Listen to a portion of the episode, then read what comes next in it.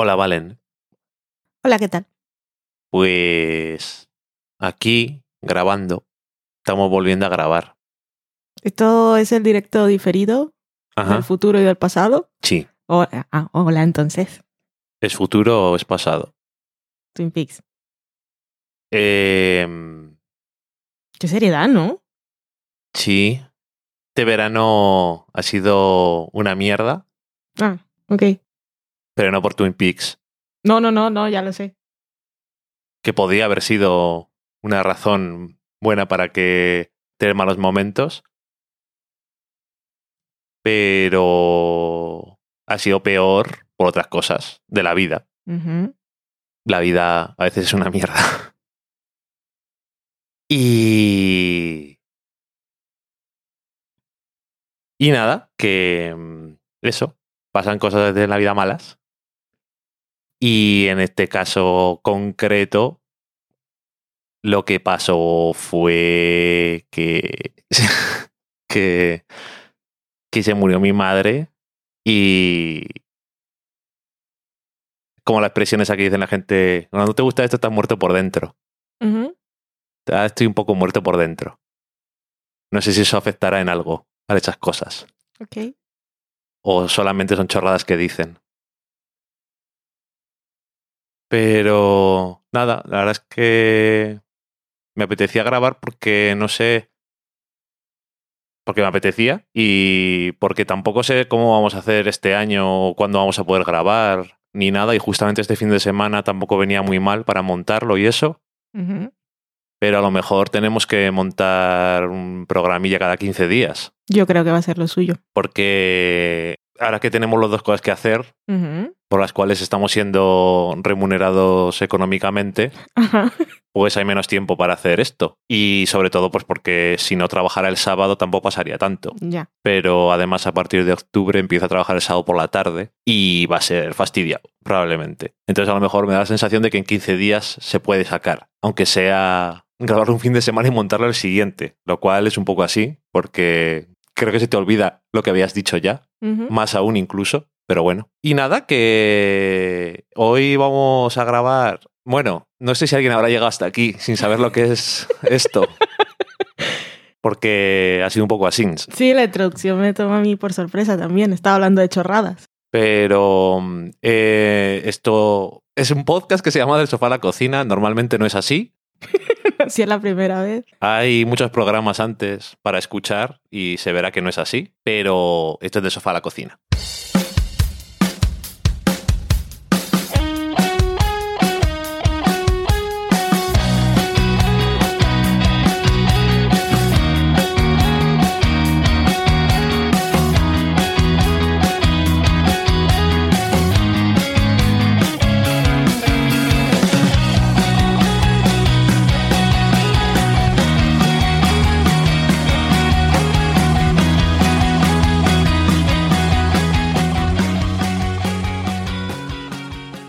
Normalmente ¿Tú quién eres? yo soy Dani, tú eres Valen. Hola Valen. Yo seré quien quiera ser, pero sí, en este caso lo has dicho correctamente. Eres Valen, ¿no? Sí.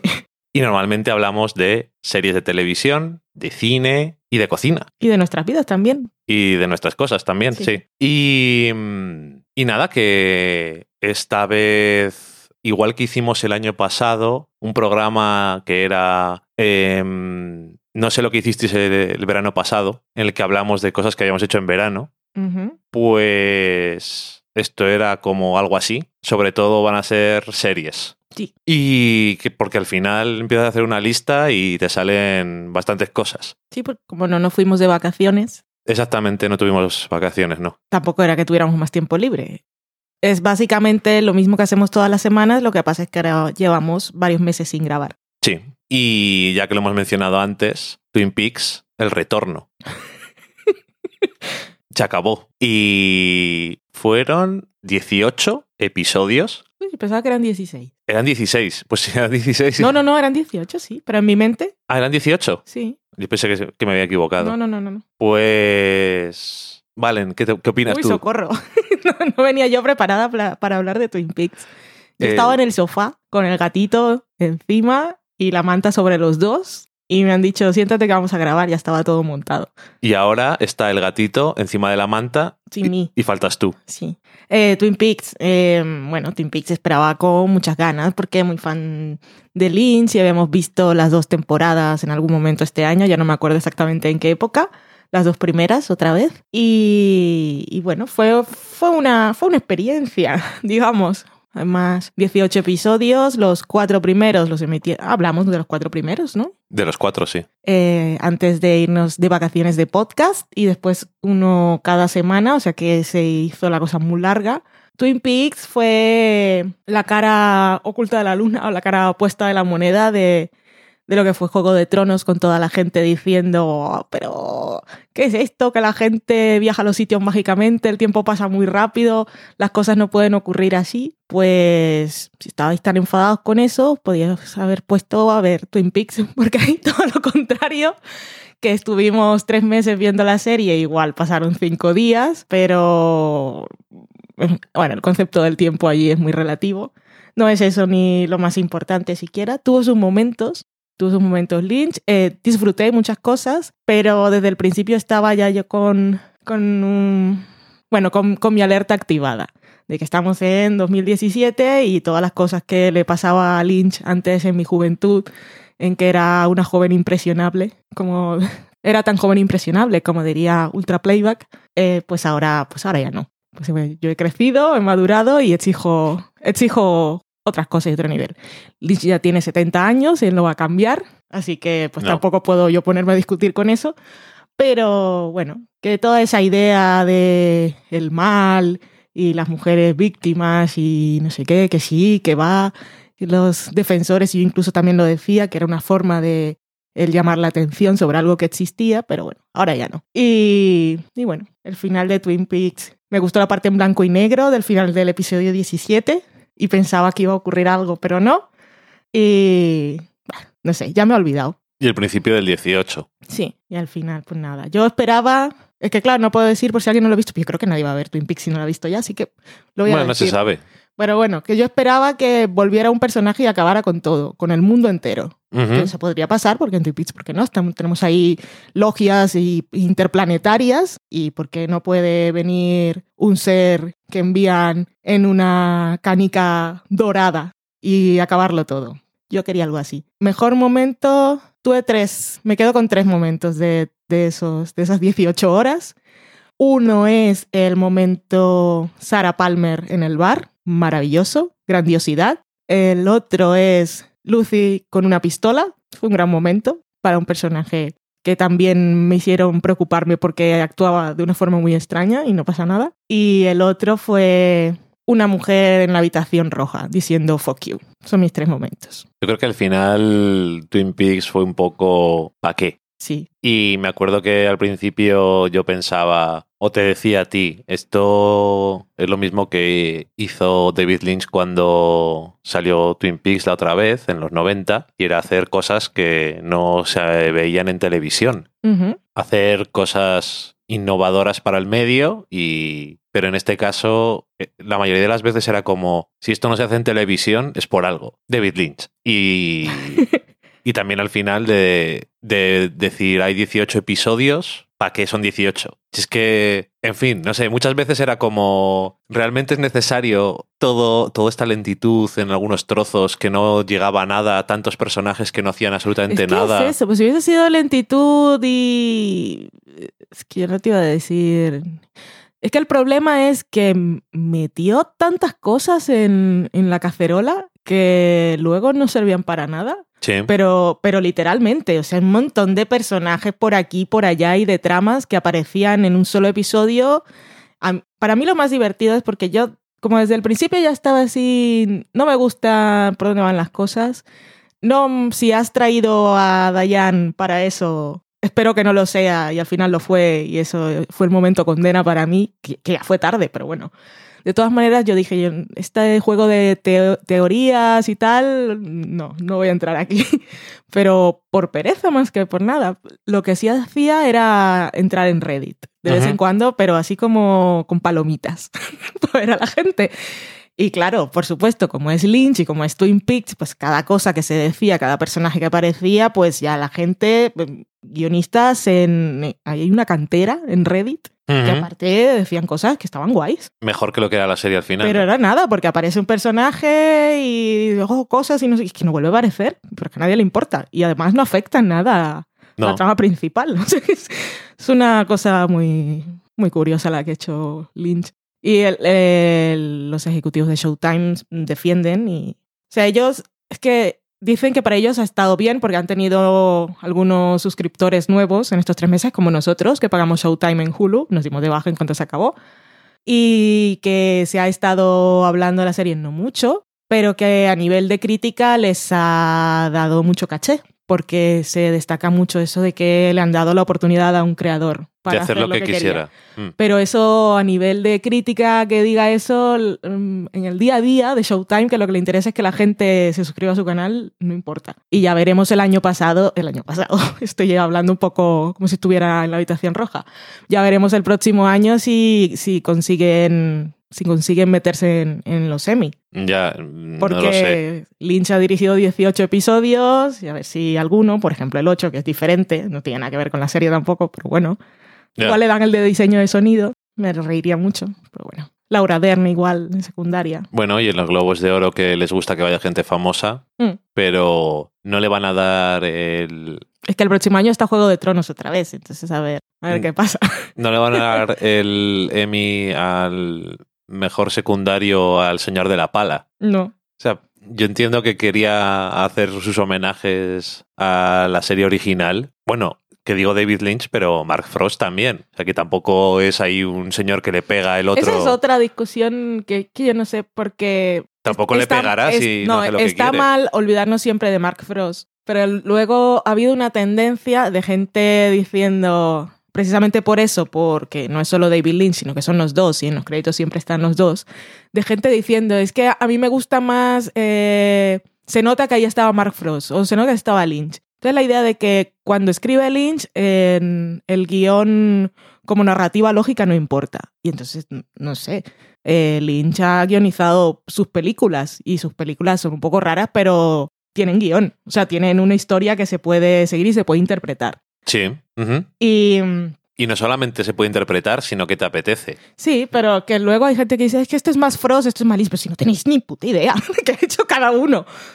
No sé, es una tontería. No, no ten- pero no, no tenemos ni puta idea. No. Que se ha notado que ahí Mark Frost eh, ha puesto el pie y lo para. No sabéis nada. no. Y tampoco lo ha puesto muy fuerte, si, si- ¿qué queréis que os diga? No, a lo mejor le tuvo que. Si el que fuera de los dos que dijo hay que hacer más episodios, tuvo que decirle al otro. ¿Cobramos por 18 o nos van a pagar lo mismo? ya que están rodados. Yo creo que esa era la pregunta clave. Tenía que haber dicho Lynch. Yo creo que lo editó Lynch, ¿no? Mm. O estaba en la sala de edición Sí, sí, sí. o de montaje, vamos. Vamos a reducirlo. ¿Realmente tú, tú crees que importa? No sé. Es que si, si cortamos a este, a este, a este, la trama aquella y la otra y la otra, ¿afecta algo? No.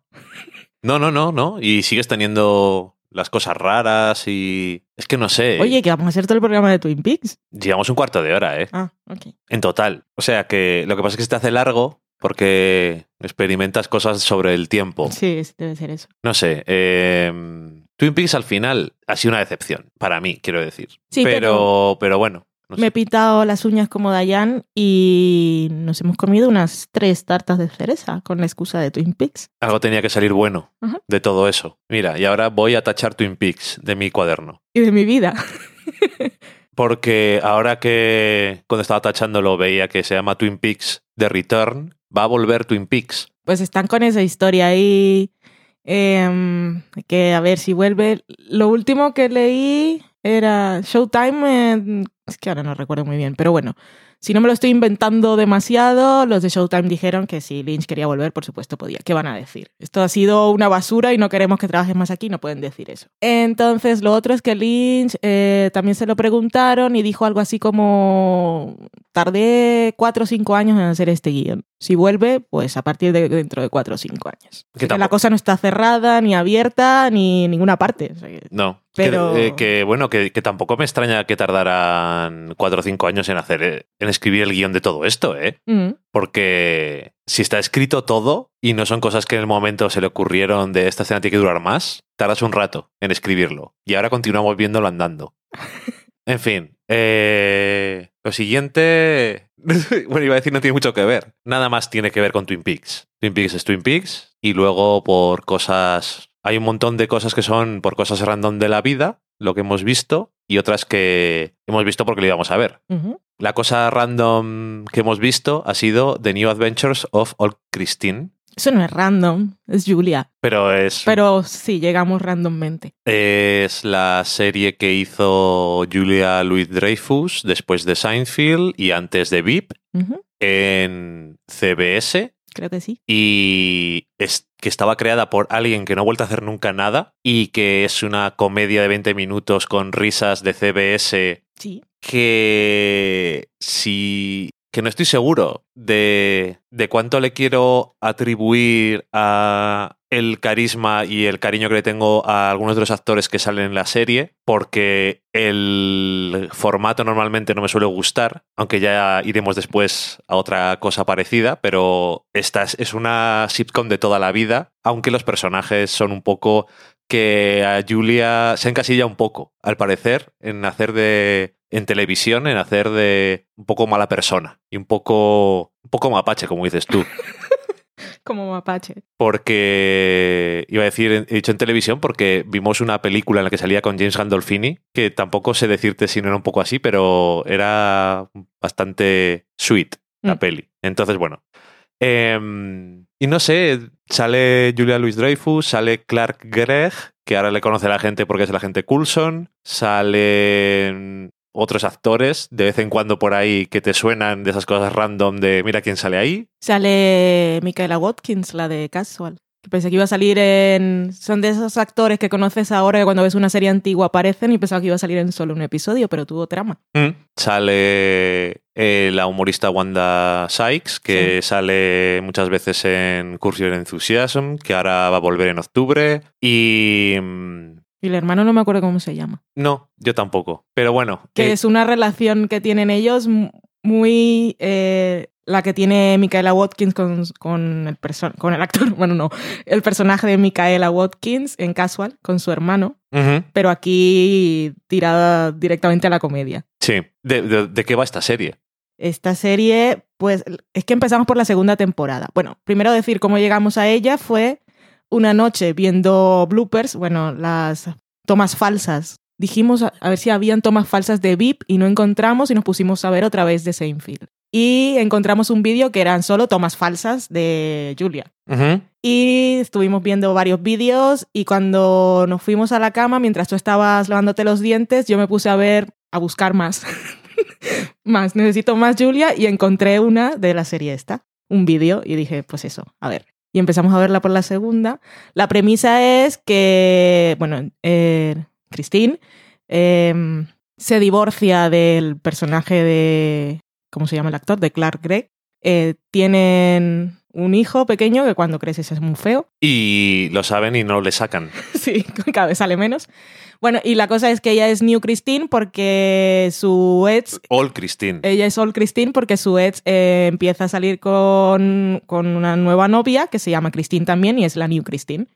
Y ahí pues esta pequeña familia, ella vive con su hermano y su hijo y el ex está todo el tiempo en la casa porque para eso es una sitcom. Y también la nueva Christine y pues las aventuras de ella siendo al gimnasio, que tiene un gimnasio que es dueña, pero no sé cómo sobrevivía, cómo se llama, quién abría el gimnasio antes de que se hiciera socia su amiga y las aventuras también con la- el colegio del niño y las madres de los niños y sus citas y, y ya está. Pues las nuevas aventuras de Old Christine. Sí, que es eso, muy, es muy así en premisa y cuando lo ves dices, es muy normalucha, pero Que si no Está hubiesen bien. sido ella, es un, leo eso y nunca me voy a poner a ver esa serie. No, pero digo que, que no está mal. No, no, no, me reí muchísimo. Así que eso no sé que ya te digo que no sé cuánto le atribuyo a, a ella, pero fue un rato entretenido. Y recuerdo cuando grabamos de TV Slayers, eh, Lorena era súper fan de esa serie en esa época, que era la época en la que estaban emitiendo, me imagino. Y nunca, nunca le hice el menor caso. Y en aquella época yo tampoco sabía quién era Julian, no sabía nada de la vida. Pero no habías visto Seinfeld, no, existía no. VIP, Todo, todo empezó después. cosas que pasan. Pues nada, que si os gusta la comedia así estilo clásico y os gusta Julia. Julia Louis Dreyfus, son cuatro temporadas, episodios de 20 minutos, se ve bastante fácil. Sí, sí, sí. No es, no es ñoña, para nada. No, no aprenden lecciones, podríamos decir. Luego, hace poco vimos eh, Wet Hot American Summer 10 Years Later, o sea, después de... A ver si puedes armar aquí la cronología de, de, de esta, de Vale. esta producción de Netflix. La película original, Wet Hot American Summer, ocurre y al final de esa película dicen, veámonos dentro de 10 años. Pero esa película ocurre. Esa película ocurre cuando ocurre. Entonces, la primera serie de Netflix es justo antes de que- que empiece la película. Sí, pero a lo que me refiero es que ya los actores eh, interpretaban a personajes que, Ajá. a los que le llevaban una década. Por lo menos, sí. Y Se supone que son adolescentes. cuando el año pasado hicieron eh, la precuela con los mismos actores, que eran Diez años. 10 años O mayores sea, dos todavía, décadas mayores. era de vez en cuando lo comentaban, solamente tengo 16 años, y era pues Amy Poehler o cualquiera de los otros pues que tienen cuarenta y tantos años. Y se nota un montón y tampoco lo intentan esconder, Mm. no pasa nada, porque es súper absurda y bueno, y esto pues coge lo del final de la película que decía, dentro de 10 años nos volveremos a ver. Y aquí pues todos los tópicos otra vez de cosas de este tipo lo vuelven a hacer y más ridículo aún, con todas las Siguen continuaciones. siendo más jóvenes de lo que deberían los personajes. Sí, por supuesto. Aún así, estoy en mis veintitantos años Estoy Bueno. empezando a trabajar. y cada vez son mayores. Entonces, si vuelven a hacer otra, todavía será más ridículo. Si lo hacen, tenían que hacerlo de, 20 de 10 años antes o algo así. Pero bueno. Y, y nada, esto ya lo comentamos así un poco Sí. cuando vimos la anterior. Eh, a mí la serie me gustó más que la peli y en este caso pues es más o menos igual que la otra serie. Es completamente ridículo, con unas conspiraciones gubernamentales. El final el final es para mí una super parodia de todas las cosas que se hablan ahora de las tramas y de los agujeros en el guion.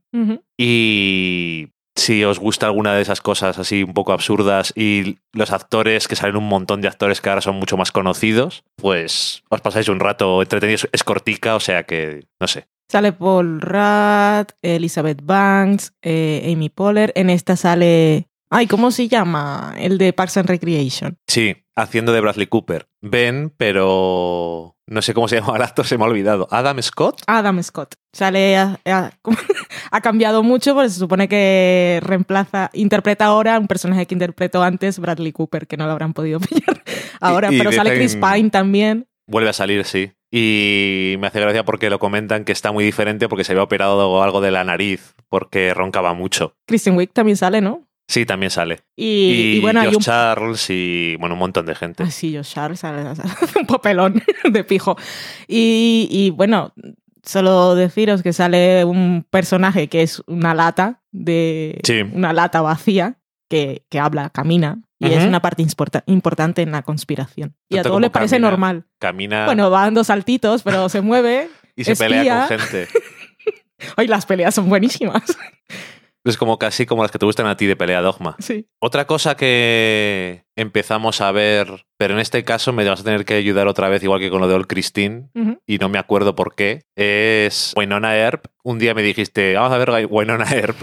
Sí. Está la primera temporada en Netflix. Fue así. Eh, Marina escribió en Fuera de Series cuando empezamos por ahí en marzo una crítica, acaban de poner la primera temporada en Netflix y la leí y decía que pues, se parecía así en lo que era la concepción de los personajes, tenía muchas cosas de Buffy. No especificó demasiado, pero bueno, también aquello de una elegida y una maldición y tal. Y me quedó ahí la cosilla, pero tampoco dije algún día. Pero luego fue que acabó la segunda temporada, ahora en, en algún momento, estos meses, y me encontré varios GIFs. Y vi cosas que me interesaban y dije, vamos a ver Wynonna Earp.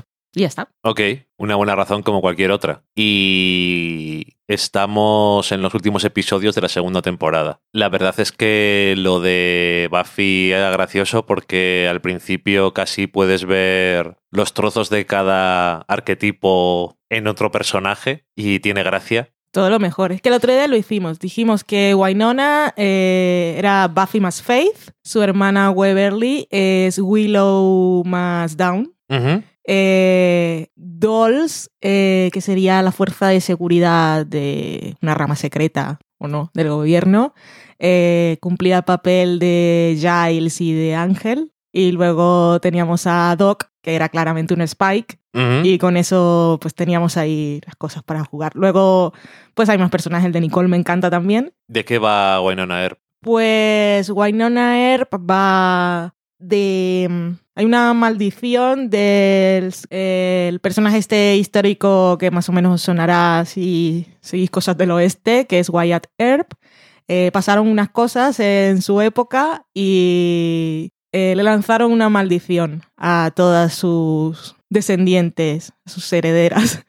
Y entonces, cuando cumplen 27 años las primogénitas, se- O primogénitos. bueno, pero suelen ser todas mujeres, Bueno, el padre de Wynonna era el elegido, él era el elegido. claro. Bueno, pues cuando cumple 27 años el primogénito de los SERP, es- se abre la boca del infierno. Todos los. Toda la gente que mató Wyatt Earp con su pistola mm, resucita. Sí, Se llaman los reveníos sí. y están en el pueblo que se llama muy adecuadamente Purgatori, Purgatorio. Y no pueden salir de ahí. Y no pero, pueden salir pues, de hacen ahí. la vida imposible hasta que los vuelven a matar. Y les vuelven a mandar al infierno.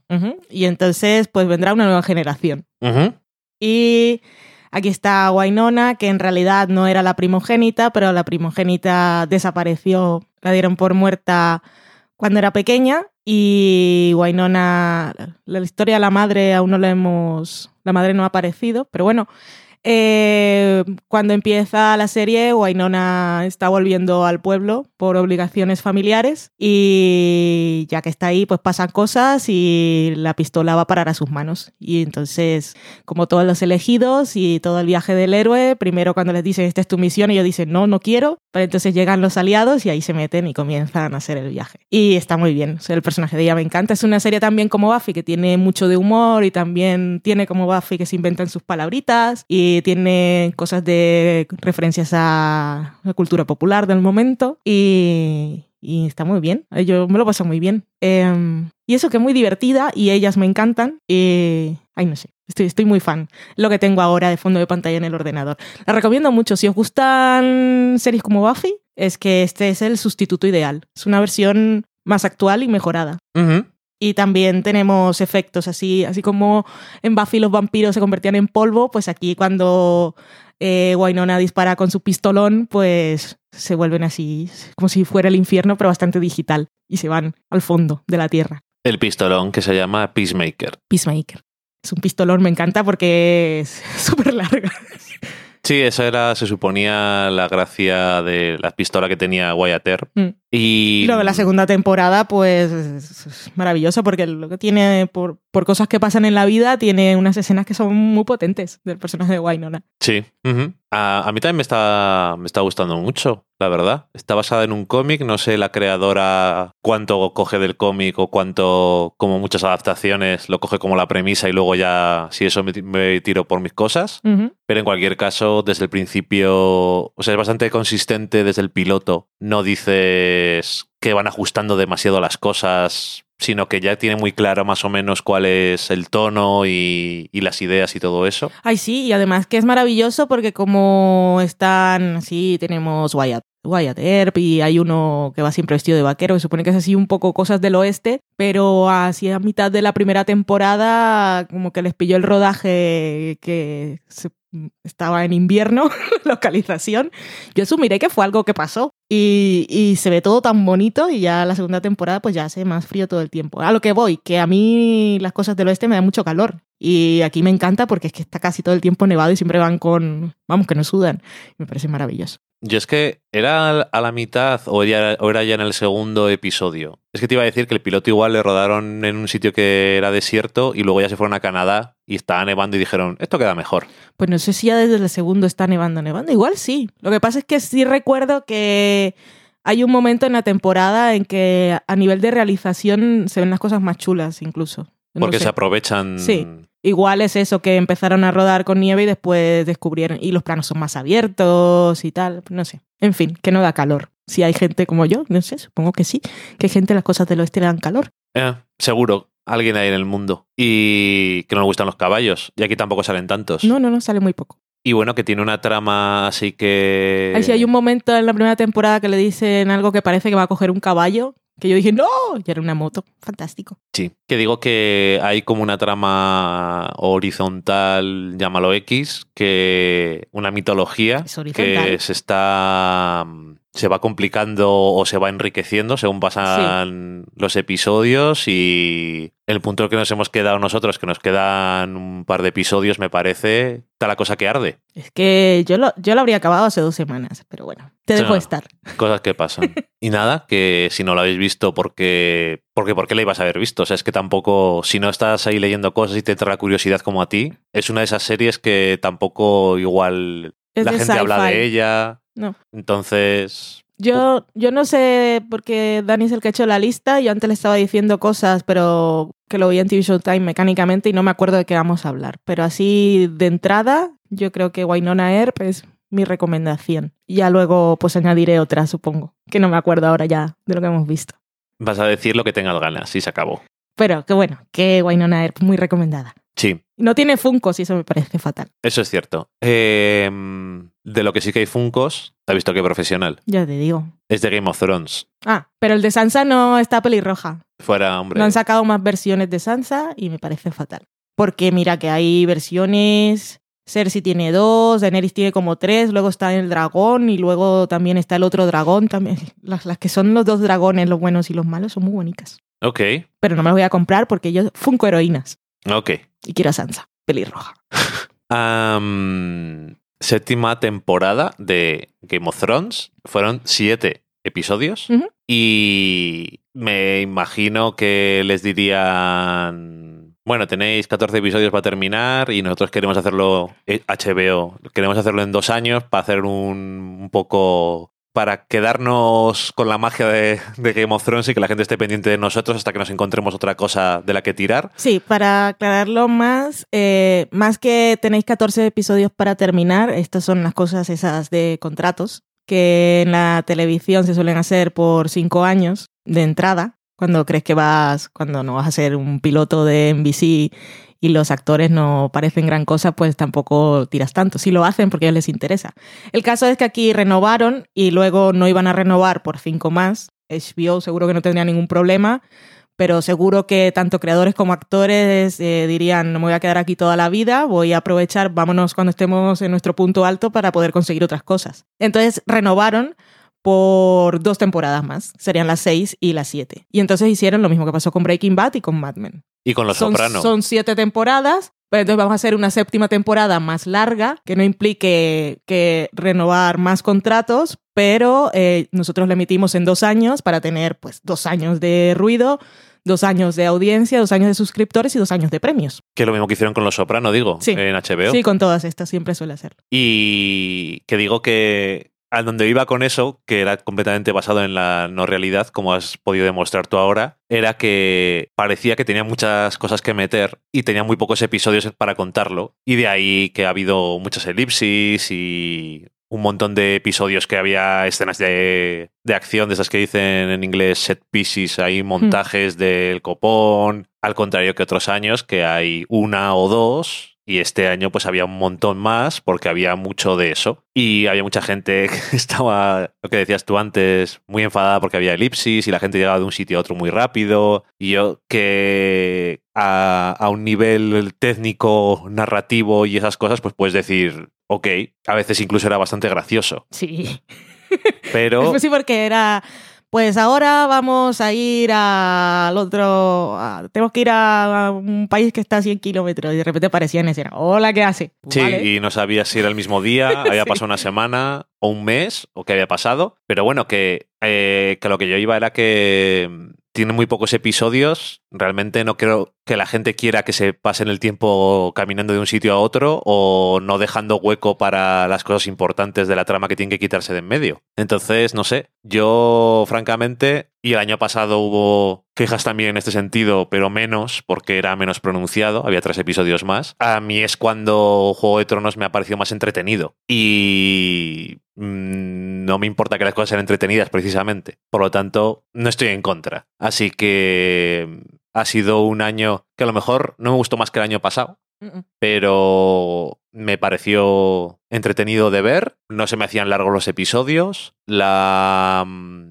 escena de el ataque de los dragones al carro o al- a los soldados que iban llevando los carros de oro y eso, me pareció que estaba muy bien hecha. Luego otras escenas estaban bien hechas, pero habían perdido un poco el impacto, porque antes los dragones les veías muy poco y ahora les ves todos los días, ¿no? Pierden un poco de la gracia, pero seguía teniendo muchas cosas entretenidas y, y también algunas de las cosas malas, como que dos de los personajes que tienen los papeles más importantes en toda la historia de Juego de Tronos tienen dos actores que son Los más ositos. más osos que el copón. Y encima tienen que hacer escenas juntos de cosas de química y no sé qué. Y es que en pantalla, por más que después cuando veías el, el- comentario que hacen después de cada episodio los dos creadores y decían, y aquí como vemos, están a tope ya, se gustan, y es como, porque me lo dices tú ahora. Sí, parece que, que, se hubiera, que hubieran puesto en guion que lo tenían que decir otros personajes para cubrirse por si acaso. Pues seguro que dijeron, es que eh, Daenerys y mm, vamos a reconocerlos. De todos los actores que tenemos, son los que menos. De por ver, si acaso, Son los peores de todos. pero dijeron ellos, por si acaso vamos a rodar también que los otros personajes verbalicen lo que está pasando para, para, que se note. Porque si lo dejamos en sus manos...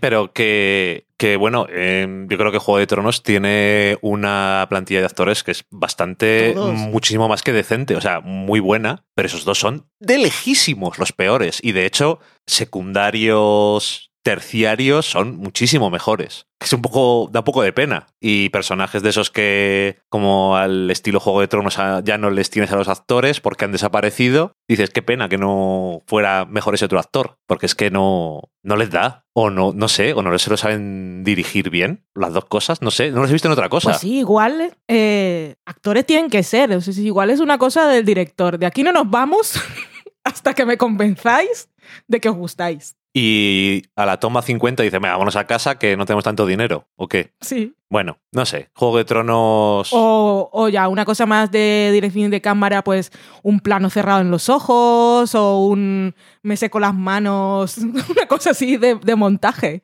Ya que si pues dejamos el plano abierto los dejamos a los dos en el plano, no saltan chispas, pues vamos, vamos a usar otras herramientas. Es que los, los directores de Juego de Tronos, eh, y este año yo creo que más, están muy centrados en dirigir muy bien las escenas de acción y en coreografiar muy bien. Y lo hacen muy bien. Lo hacen de espectacular, lo hacen intenso, queda muy bien. Pero quitando eso y rodar paisajes y castillos que sí están, no los que están hechos por ordenador, que eso se lo da el propio, o sea, el director de fotografía, que dice, esto lo voy a poner yo para que esta playa parezca de puta madre, y porque es preciosa ya de todas formas. Quitando eso, parece que las demás cosas tampoco, las conversaciones y tal, a veces carecen un poco de, de intensidad. Mm. Pues es más los actores, cuando Sí, se pone sí, a hablar Cersei y Tyrion, es que los actores son muy buenos, los, ya sabes toda la historia de los Mm. personajes y todo eso, pero realmente la dirección pues es muy, muy sencilla Sí. y tampoco añade mucho a eso. Sin embargo, pues es, en otras cosas quedan, se le ocurran mucho y claro, me imagino que también tiene que pasar un montón de tiempo en eso el director. Venga, en esta tenéis que hacer eh, no sé qué escena de acción. Joder, pues bueno, tú que has hecho cosas de películas y has sido productora, ¿sabes? Y no a ese, no al, al nivel de tener que hacer esas cosas No. con tanta gente, pero ya sabes que es un Cristo. Mm. Así que me imagino que eso tardarán mucho tiempo en planearlo antes de rodar. Entonces, bueno, y luego ya, claro, los artistas de los efectos digitales que tienen que hacer un montón de cosas también, pero eso hay que pensarlo un montón y igual no te puedes entre comillas, perder tanto el tiempo en las cosas más sencillas. No lo sé. Esto es una tontería a lo mejor, pero bueno, Juego de Tronos está bien. Sí. O sea que tampoco vamos a, a decir otra cosa. Y mira, una cosa que me ha gustado más que Juego de Tronos de HBO ha sido Insecure, Ah, sí. que ha tenido el segundo año. Era el segundo año, ¿verdad? Sí. Y está renovada para el tercer año.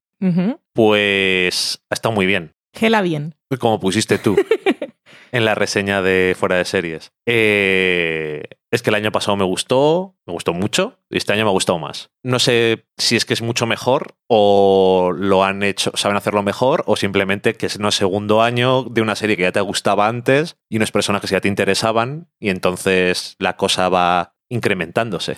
Sí, yo creo que es que si, si ya hay material y potencial en una primera temporada y te gusta, en la segunda eh, ellos también, todo el equipo está más cómodo y, y de verdad que encuentran mejor el tono. Pero es que a nivel de realización también se ha notado un cambio y a me ha gustado. Me ha gustado mucho también que le dieran trama aparte al personaje de Lawrence, porque si bien la historia es Isa y luego Isa y Molly, y Isa y sus amigas, pero yo no sabía si el personaje de él iba a seguir o no. Y me ha parecido que por su lado pues también tenía cosas interesantes que contar y también tenía sus reuniones de chicos que eran graciosas. Sí, en ese sentido, el último episodio creo que estuvo muy bien, El último episodio es una maravilla, de principio a fin, sobre todo el fin. que era, era el doble de largo. Eran, creo que eran 40 minutos, pero luego habían, no sé cuánto duraba lo del View to North, creo que igual llegaba a 5 minutos, 8 O más, o sí. 10, no lo sé. Pero bien, el último episodio, en el último episodio nos cuentan 30 días en la vida de los personajes, desde el punto de vista de Lawrence, de Molly y de Isa. Mm. Y pues en algunos momentos coinciden, está bien, y vemos, pues es lo que tiene contar, el, el efecto Rashomon, diferentes puntos de vista. Pero, pero muy bien, muy bien. El efecto Rashomon. Qué culto somos.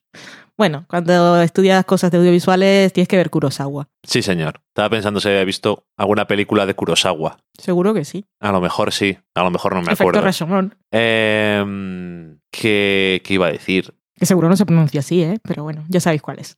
Sí.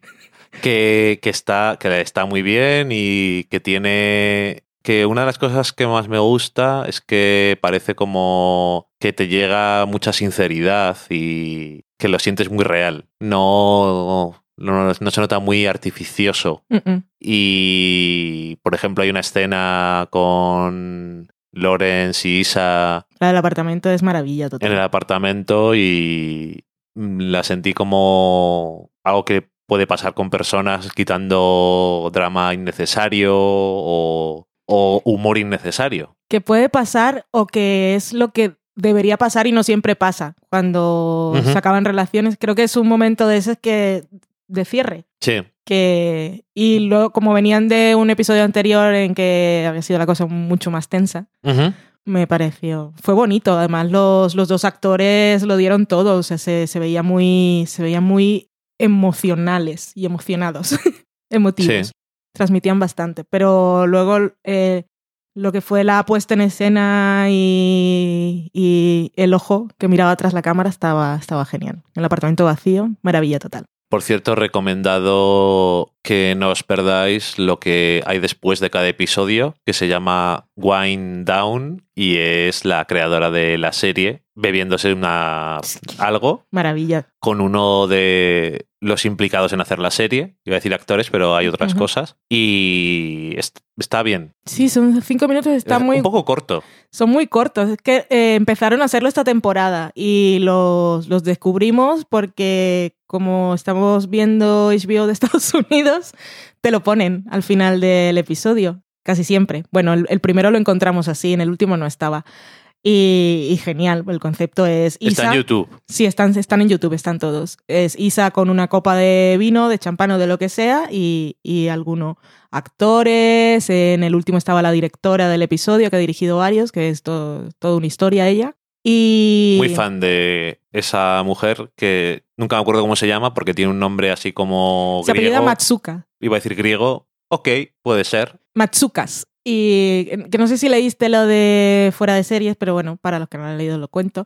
Ella eh, su primera experiencia dirigiendo episodios de televisión fue en Insecure. Dirigió alguno en la primera temporada y en esa temporada dirigió cuatro. Pero antes, o por, por lo que se le conoce, es por ser directora de vídeos musicales y ha rodado para Beyoncé, para Rihanna, para Katy Perry, Cristina Aguilera, Lady Gaga, mm, todas. Son mira su IMDB y es enormísimo. Pero lo primero que hizo fue Insecure y luego rodó también este año dos episodios en Master of None. Eso me parecía. Uno de ellos fue el de Thanksgiving, el de Acción de Gracias, que también era maravilla.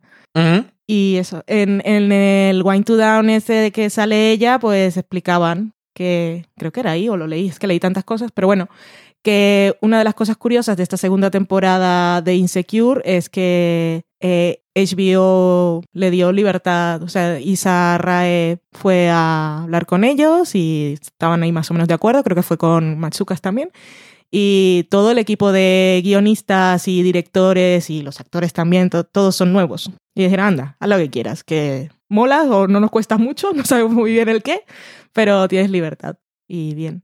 Luego había un artículo también muy interesante que está ahí en lo de fuera de series, que no es que esté haciendo spam de fuera de series, sino que como está todo ahí os lo digo porque es muy interesante de verdad. Es la directora de fotografía de Insecure, que la han entrevistado en varios sitios y ahí he puesto la entrevista más larga y habla del trabajo, de cómo se hace el trabajo de iluminación para, para actores negros, que dice cuando vas a la escuela... Eh, no te lo enseñan, porque como todo en la vida, eh, todo es el, heterocentrismo y también pues la, la figura del actor blanco como modelo. Y luego iluminar correctamente una piel oscura es si no lo sabes, lo haces mal. Siento que he escuchado o, o, leído cosas sobre ese tema de alguien implicado en Moonlight. También, seguro. Porque la idea es, iluminar correctamente, ni, ni, que se les vea que tienen luces por todas partes, pero que también puedas hacer correctamente un contraluz o que puedas rodar escenas en un bar nocturno y que se vea con que hay una iluminación, la iluminación natural que tendría el lugar, pero que no se pierdan las, que haya contraste. Sí, claro. Muy interesante. Ok, pues una, una, cosa más. Insecure me imagino que si visteis la primera y os gustó, ya la habéis visto. O sea que no será mucha sorpresa. Eh, una serie que para mí fue un poco sorpresa la primera temporada fue One Mississippi. Mm. Y ya ha sido la segunda temporada. Eso es que son seis episodios, la primera y seis la segunda. es que no sabía que íbamos a hablar de One Mississippi. Es Winona Earp y One Mississippi entonces. Y además tengo la sensación, esta serie de Amazon, Prime Video, que tengo la sensación de que no habla nadie de ella. No, sé si es verdad o no, porque últimamente muy poco, porque si buscas, bueno, en la, en la crítica americana sí, pero los de siempre. Y también tampoco creo que se hable demasiado. Aquí se habla muy poco. La segunda temporada ha sido maravilla total. Yo volví a ver la primera cuando, cuando fui a Madrid. En el tren me vi la primera otra vez porque como iba a escribir sobre la segunda, eh, había cosas que no recordaba. Que no importaba porque no las he usado para nada pero... Pero por gusto. Por gusto total. Y muy bien, muy bien. La segunda es que ha sido maravillosa. Y, hablando de química... Pero es que eso es, eso es química trampa, ¿no? No, pero luego me acuerdo siempre de Friends, cuando Joey explicaba la teoría aquella de que si dos personas estaban realmente teniendo una relación en la vida real, luego cuando estaban en el escenario tras la cámara mm, no había tensión sexual porque ya estaba resuelta. Vamos a basarnos en cosas que dice Joey. Pero. Y que no tiene nada que ver, que luego ves, por ejemplo, los de Catastrophe, que son amigos. Sí. Y esperamos que sus, sus respectivas parejas en la vida real estén muy seguras de sí mismas y de la relación que tienen, porque ellos dos también tienen muchísima química. Y se supone que no están implicados emocional ni sexualmente en la vida real. Pero es que lo de lo de Tick y el personaje de Kate, o de Stephanie, que es la actriz, es que es una locura. Aparte es que Stephanie, bueno, la llamaré Kate, que es el personaje, es que es tan adorable y cómo habla, la, voz que tiene, es que es, amor total, pero es que yo me muero. Luego aparte conoces toda la historia de estas dos y entonces se te cae más la baba, y es que yo estoy loquísima. Bueno, em, por si acaso, recordar por qué conoces la historia de estas dos, que es a través del documental que se llama TIG, mm. T-I-G. ¿Estaba en Netflix? Sí, cuando lo vimos estaba en Netflix, aquí es en España también. Si no lo han quitado, ahí seguirá. Eh, es un documental que un día obligué a Valen a ver porque dijo, pon lo que quieras. Y dijo, socorro. Y no se arrepintió, No, te lo precisamente. agradezco. Y la, y la serie, pues tiene cosas que sabes cómo pasan en la vida real. Obviamente la serie es autobiográfica, pero con sus cosas inventadas porque es una versión ficticia. Pero Mm. bueno, que como, s- como ella está interpretando a la misma, mm, no a la misma persona, pero al mismo personaje y Stephanie está interpretando a Kate, que es también el mismo rol. O sea, como ellas dos están haciendo versiones ficticias de ellas dos mismas. Es un poco, decía lo de trampa, porque ya obviamente tienen química, pero yo creo que lo que tienen, que lo que sería más complicado sería lo contrario, si tuvieran que hacer que no la tienen. Pero es que desde, que desde que empieza en la primera temporada es que no, o sea, no se puede hacer nada. Y es que aparte lo que vemos en la segunda es que es, es, es realmente cómo, cómo empezó su relación. Sí. O sea, con no los detalles de trama que se cuentan aquí, pero la idea de que eh, Stephanie cuando conoció a Tic eh, había tenido relaciones este- heterosexuales toda su vida y por lo tanto se consideraba heterosexual y se enamoró de Tic. Y ahí Sí. vemos que todo esto de, de la orientación sexual pues es fluido. Te enamoras de la persona. Como dices, Ok. es todo piel. Ok, de cerca es todo piel. Mm.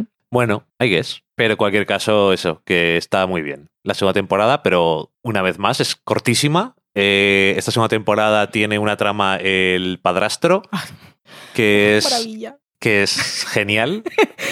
Y como le da el personaje, bueno, la primera temporada tampoco salía tanto, pero es, valga la redundancia, muy personaje, muy peculiar y muy extravagante a veces, pero de una forma muy curiosa y este año cuando le meten en la trama que le meten, lo aprovecha muy bien. No sé, me Tiene gustó. mucho de comedia romántica esta temporada. Sí, O tramas románticas. trama romántica, porque los, do- los tres personajes de la Sí. familia, el padrastro, el hermano y ella, tienen una trama romántica, pero muy diferentes. Sí, sí.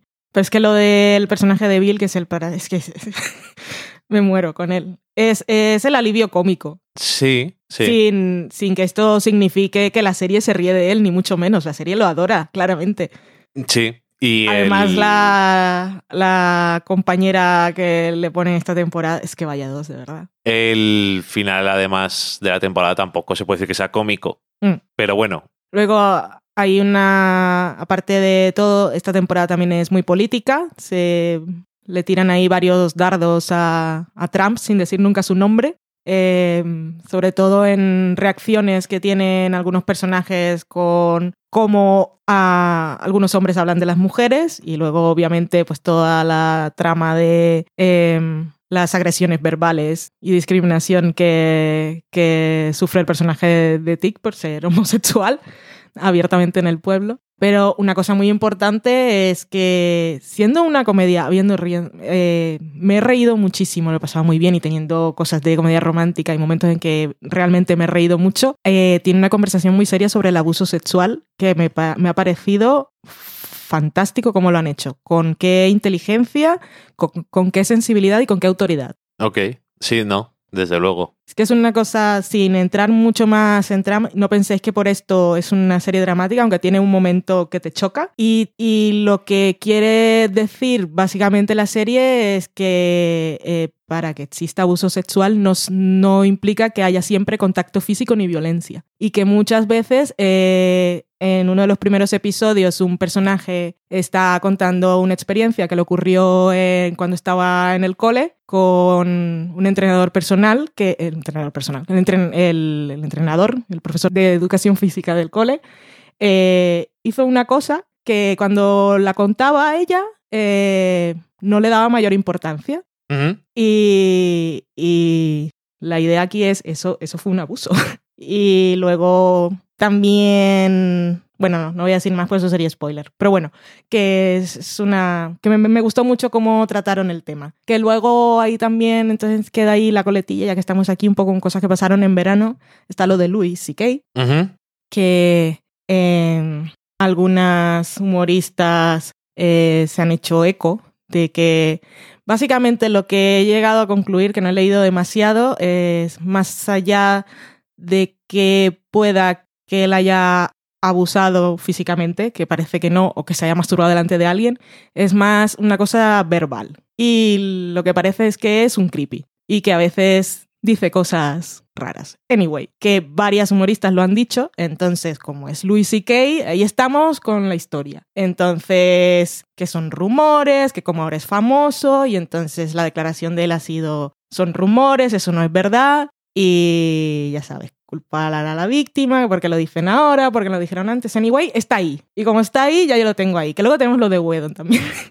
Sí, entre Whedon y Louis C.K. te están arruinando. Sí, ahí no, no gano para disgustos. Entonces yo no es lo oigo, a mí me saltan las alertas y ya, ya, no, ya no los miro igual. O intento no mirarlos. Así que, pues eso. Y a lo que iba, que Louis C.K., la serie de One Mississippi se vendió como producida por Louis C.K. y él sigue apareciendo en los títulos de crédito. Pero Tig Notaro dice que ella no ha hablado con él desde hace dos años por un incidente. Ok.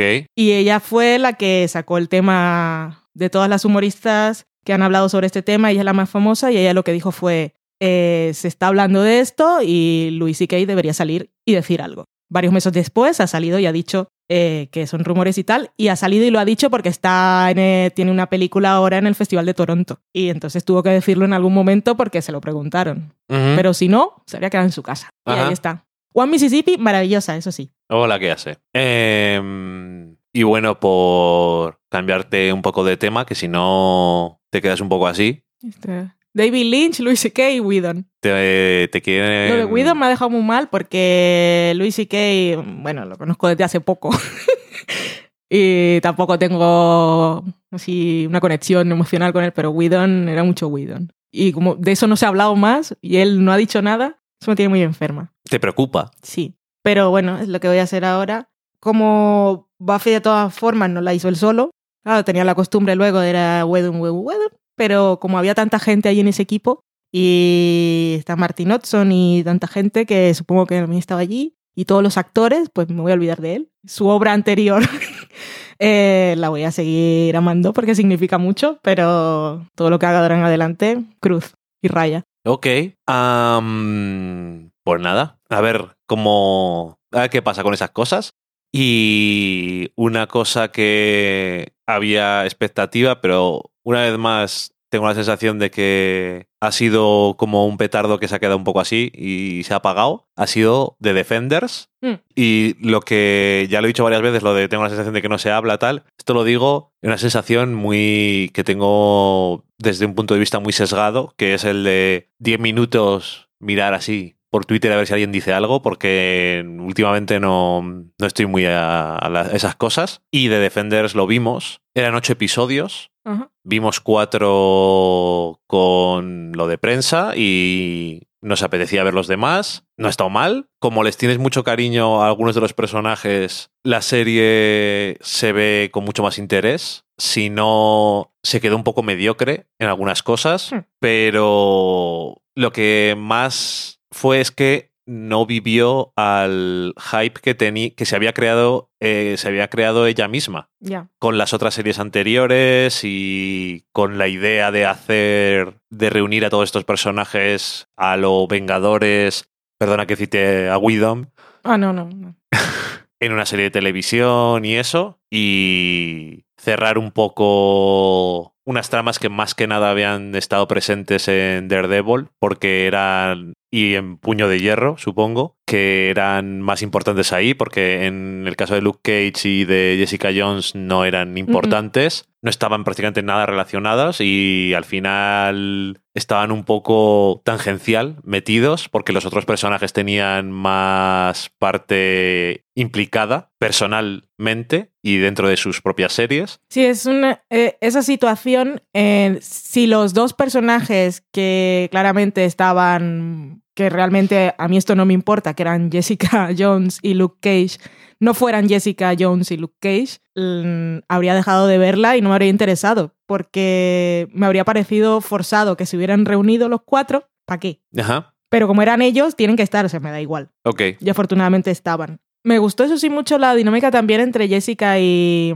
y Daredevil. Ok. O, no, o su nombre, que ahora no me acuerdo. Matt Murdock. Matt. Y los toquecillos de humor era lo mejor, la verdad. Y Jessica Jones riéndose de, de Danny, de Iron Fist. maravilloso. Eh, Puño de Hierro en The Defenders, aunque sigue siendo el mismo personaje y el mismo actor, y es un poco irritante, aparte de que su serie fuera mala. eh, Mm. Él tiene esa cualidad, tal y como interpreta el personaje, o como se le escriben o las dos cosas, y aún así las partes que tenía aquí eran mejores que la serie. Sí, eran menos, no cargaba con todo el peso de la serie sobre sus Y luchas de oro. eso, y eso ayudaba. Y aparte también le dieron más que hacer, de Mm. acción, quiero decir, que ya que se supone que es un maestro de artes marciales, ¿no? Pero bueno, en fin. eh, y al final del todo, pues parece le dejan un poco ahí a cada uno en un sitio. Parece como más importante en el caso de Daredevil, porque además también le puede sonar a alguien que ha leído cómics y todo eso No soy yo. que no es tu caso. Y luego también me da la sensación de que había cosas de puño de hierro que se las pasaron por el forro, como las cosas de eh, los dos hermanos que consideraba Dani su familia extendida, Hmm. Que al final tenía a uno de los personajes hablando con uno de los villanos de esta de The Defenders y no ha salido. No me acuerdo, pero sí. En fin, que era un poco en plan, vamos a ignorarla porque socorro, pero no podemos ignorarla porque es importante. Aunque al final era un poco así, pero bueno. Y estaba Sigourney Weaver, que es una actriz que supongo que es de ese tipo que, yo siempre lo digo yo, de aporta por lo menos presencia siempre sí. y que parece una chorrada, pero hay actores y actrices que dices, es este. Y sí que, y no tienen una carrera larga y ilustre, no porque no lo hagan bien su trabajo, sino aparte porque tienen un algo. Y tienes que tener un algo, Hmm. porque si no, no te siguen contratando, por muy buen actor que seas, para ser protagonista, quiero decir. Y aporta un poquito de algo nuevo porque los demás villanos, pues no todos eran conocidos, pero tampoco tienen mucha gracia. Era un poco, poco más que unos que mueven así las manos muy rápido y ya está. O sea que tampoco hacían, tenían mucha gracia. Pero bueno, y, y nada, es un poco decepcionante si lo miras desde el punto de vista de qué es lo que creías que podían hacer, pero tuvo bastantes momentos entretenidos y tampoco me pareció que fuera mala ni nada. Me gustó verla. Y bueno, ya a partir de aquí pues se pueden seguir haciendo más cosas con los personajes y eso y ya veremos lo que nos apetece. Eh, Jessica Jones, yo sé que a ti te apetece. Sabemos que va a haber segunda temporada, o sea que la veremos con ganas. Sí, yo ahora esto seguramente seguiré viéndolo, pero muy tal que así. Jessica Jones seguro, pero las otras pues con la manta y sin miedo a quedarme dormida. The Defenders es, la he visto, pero es una de esas si te he visto no me acuerdo. Las cosas que me acuerdo creo que son los momentos que ya había visto antes en GIF. Ok. Eran los momentos de Jessica Jones y de humor y en el metro y riéndose de las orejas del uno y de, de Iron Fist y tal.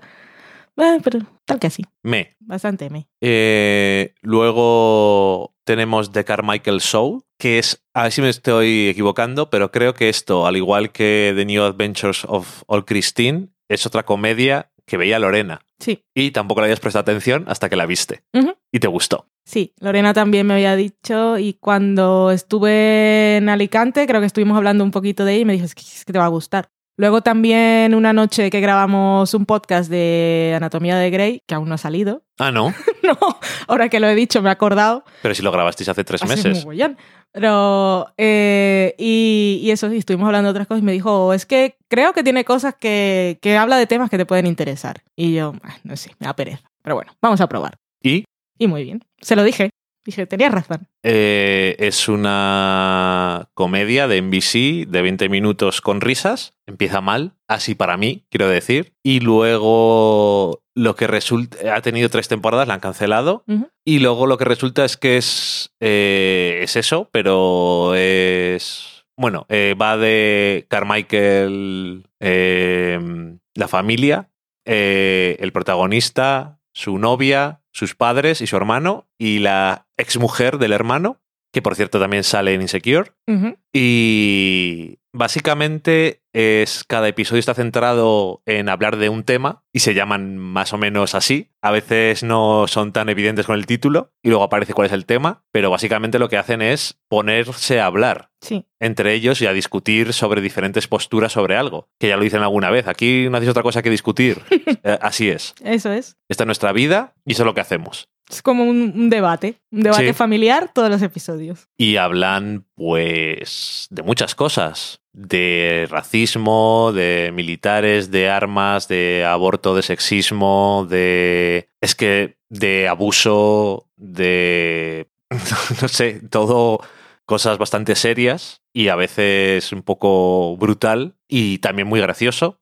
Vimos, en medio de que estábamos viendo eso, el, el especial de stand-up de el creador de la serie y que es el protagonista también. Y después de verlo dije, veo que tiene sus temas claros porque Sí. de ese especial puedes sacar prácticamente todo lo que sale en la serie y es curioso que me pasó lo mismo con un especial de Aziz Ansari que vi en Netflix, que luego vi en Master of None y hablaba más o menos de las mismas cosas. A veces hasta el punto de que utilizan los mismos chistes o directamente te están contando un, un chiste o te están haciendo un comentario y eso es la premisa de uno de los episodios y que eso no me parece mal, ¿no? Pues estas son mis inquietudes y quiero hacer una serie. Y la verdad es que me sorprendió mucho con qué temas y la profundidad con la que exploraban los diferentes lados, a veces un poco de forma extrema, pero y cómica, pero también al mismo tiempo dejando verdades sobre temas que son muy sensibles para sobre todo para la sociedad americana, aunque en general. Sí, sí. Y la verdad es que eso me pareció, me sorprendió y también me sorprendió que durara tres temporadas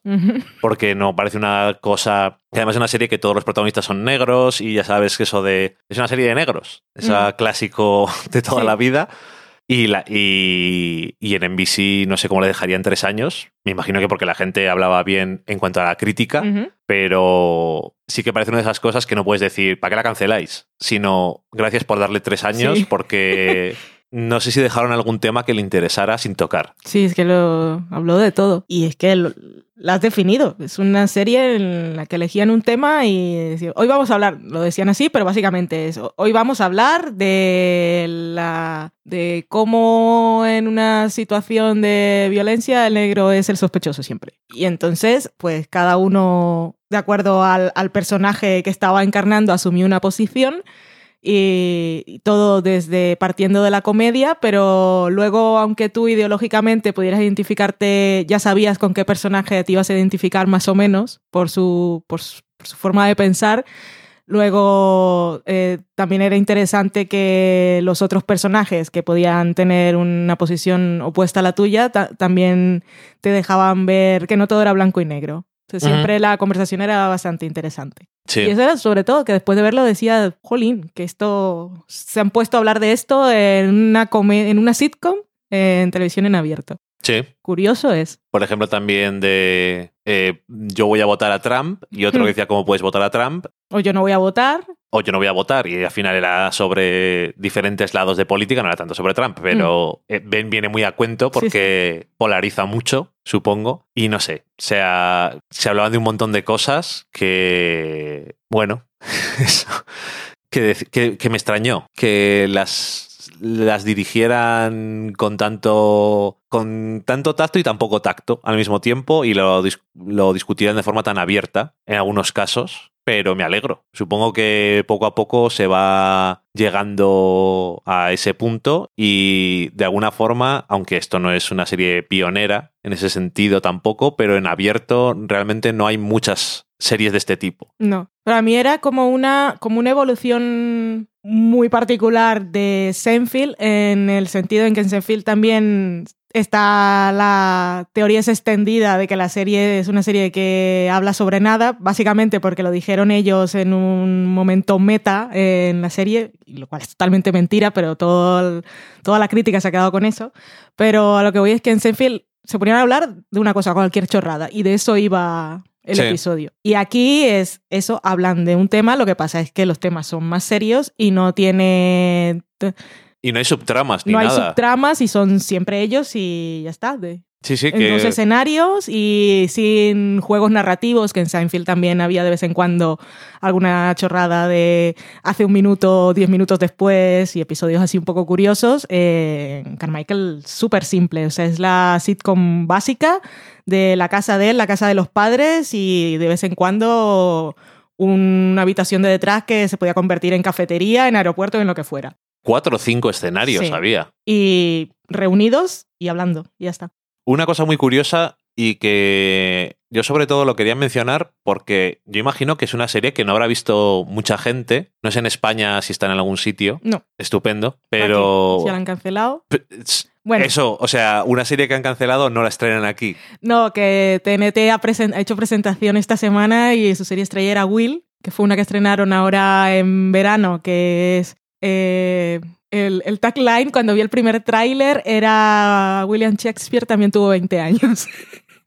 Socorro. Pero bueno, y ya la han que cancelado y aquí la han traído como el estreno de la temporada. eh, esta por lo menos duró tres años. Mm. Que hay muchas que las estrenan después de que cancelen la primera temporada. La nueva serie que he triunfado eh, acaba de cancelar. Ya, pero como la, como la habrán comprado cuando iba a salir y no sabían y ahora la tienen que enchufar y de todas maneras tienen el tagline, por muy ridículo y muy absurda que sea la serie, pero de Carmichael Show, que no con ningún actor es famoso y, y ¿qué dice? ¿De qué va? Sí. Esa, pues, igual la trae Netflix en algún momento. Te he dicho que no muy rápido, pero yo, yo estoy casi segura que no está. Bueno, si alguien tiene curiosidad por verla, ya sabe cómo la puede ver, seguro. Y de todas formas, eso, que como no es otra cosa de esas que no llama mucho la atención, o que ahora ya además que se ha cancelado, pues menos todavía, yo creo que está bien apreciarla como lo que fue y desear que igual no en la misma forma, porque una vez que se cancela algo ya sabes que siempre dicen se canceló por esto y siempre se equivocan, entonces hacen la serie, la, la siguiente serie la hacen mal también, pero ojalá cojan las eh, cosas buenas que tuvo y que hagan más. Bueno, él, que es, un, es joven Sí, y era, era creador sí, sí. y guionista y protagonista. O sea que puede ser un Donald Glover en cualquier canal de cable o plataforma de streaming con un nuevo proyecto. Sí, eh, francamente, de cómo era la serie en NBC, eso hay que decirlo, a cómo hubiera sido en cable, no había mucha diferencia. No, temáticamente no. De hecho, Igual habrían rodado una cámara y habrían jugado a otra cosa, pero tampoco necesariamente, que ahora Netflix también va a ser multicámaras. sí, ya hay más, de- ya hay alguna, ¿no? Sí, sí, Hay pero más. de- Ah, va a hacer más. Sí, Bueno, no, es no que ha muerto el formato. han sido bastante exitosas eh, la de Madres Forzosas y la de One Day at a Time, que la gente dice que está muy bien. Por cierto, Mm. eso no sé si algún día igual la tenemos que ver, Mm. porque veo cosas ahí que pueden ser de interés, pero bueno, que aparte de que pudieran utilizar un lenguaje u otro, realmente no se, han cortado, no se cortaban en nada. No, Así que me parecía interesante. El... Ya nos queda poco para terminar, no os preocupéis. El reality ¡Ay, RuPaul! de esta sesión es de RuPaul's eh, Drag Show, Mamá Ru. Drag Race, perdón. Que, que- ¿qué, es, qué, es de- ¿Qué es este programa? ¿Qué es este concurso reality, Valen? Este concurso es un concurso como American Next Model eh, de drag queens. Ok, Y es reality total y ahí eh, las tenemos cuando las tenemos en, detrás de cámaras y sus momentos de conversación mientras están... Es una mezcla, es que claro, yo nunca he visto American Next Model, pero he dicho pues así. Creo que eh, a nivel de reality... Runaway. Sí, es que pues hacen de todo. Son, son, son drag queens y vemos cómo, cómo preparan su vestuario, las pruebas que tienen que pasar. Yo digo, tienen que saber cantar, tienen que saber bailar, tienen que saber actuar, tienen que saber actuar dramáticamente, tienen que saber hacer comedia, tienen que saber actuar sin decir palabras. Tienen Bailar. que saber tirarse de un trampolín y caer sobre unos colchones y en ese momento en que vas en el aire poder dejar tu cuerpo perfecto para que te hagan una fotografía y no salgas con la peluca movida y la falda en la cara y salir sonriente. Desfilar, coser, Y hacer posar, lip Muy sync. importante. Es que lo mejor, cuando vimos el primer episodio, bueno, ves ahí, eh, llega el momento de presentación, van entrando una por una, con sus personajes, son personajes cuando son drags, y luego vemos pues, las personas. Eh, generalmente son, son hombres, los hombres suelen ser drag queens, pero luego vimos un episodio en que había un- un- una, una mujer transexual que no suele estar dentro de, de la comunidad. Y, y eso, se van presentando y luego la primera prueba que es un poco sorpresa y después le dicen, pues hoy vamos a hacer un comercial de pintalabios. Y entonces tienen que prepararse el vestuario y preparar el guion y actuar y tal. Y al final tienen que desfilar, también les dicen, eso es otra cosa. Hoy el tema son mariposas amarillas. Y Socorro. entonces tienen que hacerse sus vestidos y hacer la pasarela. Y luego están los jurados, que está RuPaul, este, eh, y acompaña a Michelle, el otro que no me acuerdo cómo se llama, y suele haber algún famoso fan. Bueno, el otro que no sabes cómo se llama, luego desaparece. Sí. Es Que- Michelle es la, que es la lo- constante. los momentos esos de ir de jurado ahí tiene que ser lo más maravilloso porque dicen barbaridades y está todo muy bien. Luego al fin y luego pues dicen estas han pasado, estas no y las dos que quedan para eliminar es Lip Sync for Your Life y les ponen una canción y tienen que hacer play- playback pero darlo todo. Y lo que más me chifla es cuando saltan y se abren de piernas con violencia y se levantan con los taconazos y siguen cantando. Es maravilloso. Y realmente valoras un playback bien hecho. Sí, ya te digo. Se nota mucho. Va a ganar, va a perder. Y son muy divertidas. Te haces a los personajes, te caen, luego tienen sus rencillas.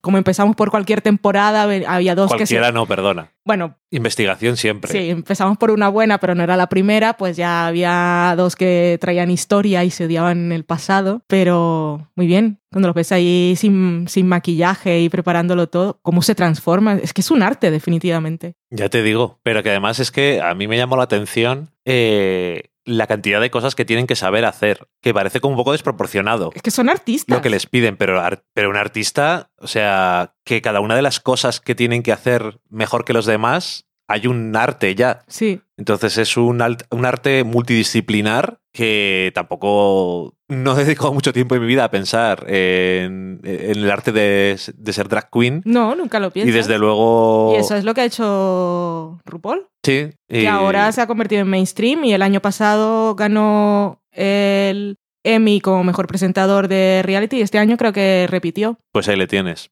Hombre, eh, eh, gran parte de la, de la gracia, aparte de que es muy entretenido y de que a veces tienen momentos emotivos Sí. Y de el bitchiness que tienen entre ellas y todo eso, es que eh, RuPaul es un personaje de por sí y lo que sí que te llega, aparte de el humor, es que parece bastante sincero. Mm. Y en- cuando las opiniones y cuando habla con la gente sobre cosas, que luego cuando sabes cómo ha sido su vida y todo eso, pues ves que no ha llegado a presentar un programa.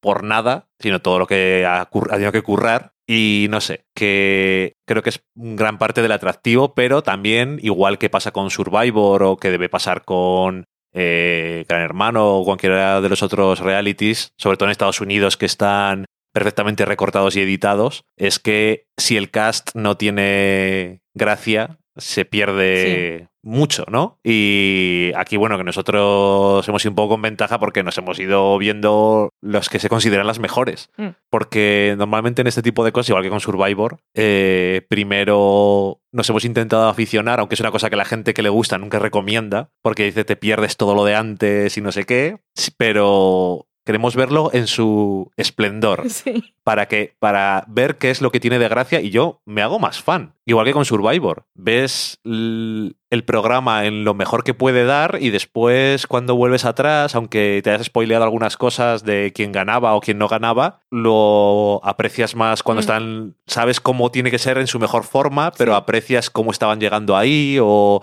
aprecias más una buena plantilla de personajes todo ese tipo de cosas no sé a mí me gusta hacerlo así RuPaul es maravilla. Y luego todo el lenguaje propio que tienen. Sashay Ay. away. Es grande, es grande. En fin, Shay. es que yo cuando al principio, en los 3, 4, 5, la primera temporada, la mitad de las cosas que decían no estaba seguro de lo que significaban. Pero luego ves ahí en internet que hay diccionarios Sí. y dices, correcto, esto, Fishy. Esto que dice, estoy sirviendo no sé qué, realness y unas cosas que y luego ya al final pues te vas metiendo en el contexto y ya sabes lo que significa todo, pero que Estoy sirviendo Beach Realness en Wall Street un sábado por la tarde de resaca. Cuando de repente entra su madre en casa y le dice que tiene que ir a comprar con ella. O sea, siempre son muy concretas Sí, sí. las ideas que tiene en la cabeza, lo cual está muy bien, porque es bastante gracioso. En algunos casos es demasiado específico, pero eso es lo mejor, lo mejor de todo. Te mueres. Ay, muy fan. Y sí, lo- y los momentos más que suelen tener hacia el- casi acabándose la temporada, en que está RuPaul eh, en un bar y van entrando uno por uno y hablan de algunas cosas de su vida, que también los O conoces. el, el podcast. Sí, los conoces fuera de personajes y es que hay toda una historia detrás. No sé, muy, muy fan. Es muy entretenido, muy divertido y, y eso, que admiras realmente todo lo que hay detrás. Es espectáculo total, son personajes, es, es maravilla, RuPaul. Y para acabar el programa, puedes dejar mi canción preferida. La última, pongo la canción que te gusta a ti. Sí, sí. Vale. Y que me quedan un par de series, pero esta las he dejado para el final porque son las dos que hemos visto episodios, los mejores episodios. Mm. Eh, en un caso, que fue eh, en el caso de, de Larry Sanders Show, vimos lo que decía HBO que eran los mejores episodios. Así que Eran 10. 10 episodios, dijimos adelante, para hacernos una mejor idea de lo que es esta serie, que también es una cosa que yo había visto y tú, bueno, tú has visto también varios, o la primera temporada a lo Sí, yo mejor, vi la primera temporada o media primera temporada, no me acuerdo. pero que ya sabes que es algo que, hablando de cosas que son pioneras, esto fue súper pionero. Mm. En muchas cosas, y esto es una comedia en HBO sobre eh, Larry Sanders, que es el presentador de un late night y todas las cosas que pasan. Ya está, no hace falta nada más. Entonces es el clásico de programa de, o sea, la, la clásica serie de entre bambalinas que tanto me suele gustar a mí y todas las cosas del mundo del espectáculo y luego también todas las cosas de personajes que son a veces lo peor y, y la verdad es que se aprecia mucho la, que es una serie que estaba muy por delante de su tiempo. Sí. No la cancelaron en un momento a la mitad ni nada, sino que la serie duró lo que tuvo que durar, me parece que eran seis años, pero que realmente es una serie que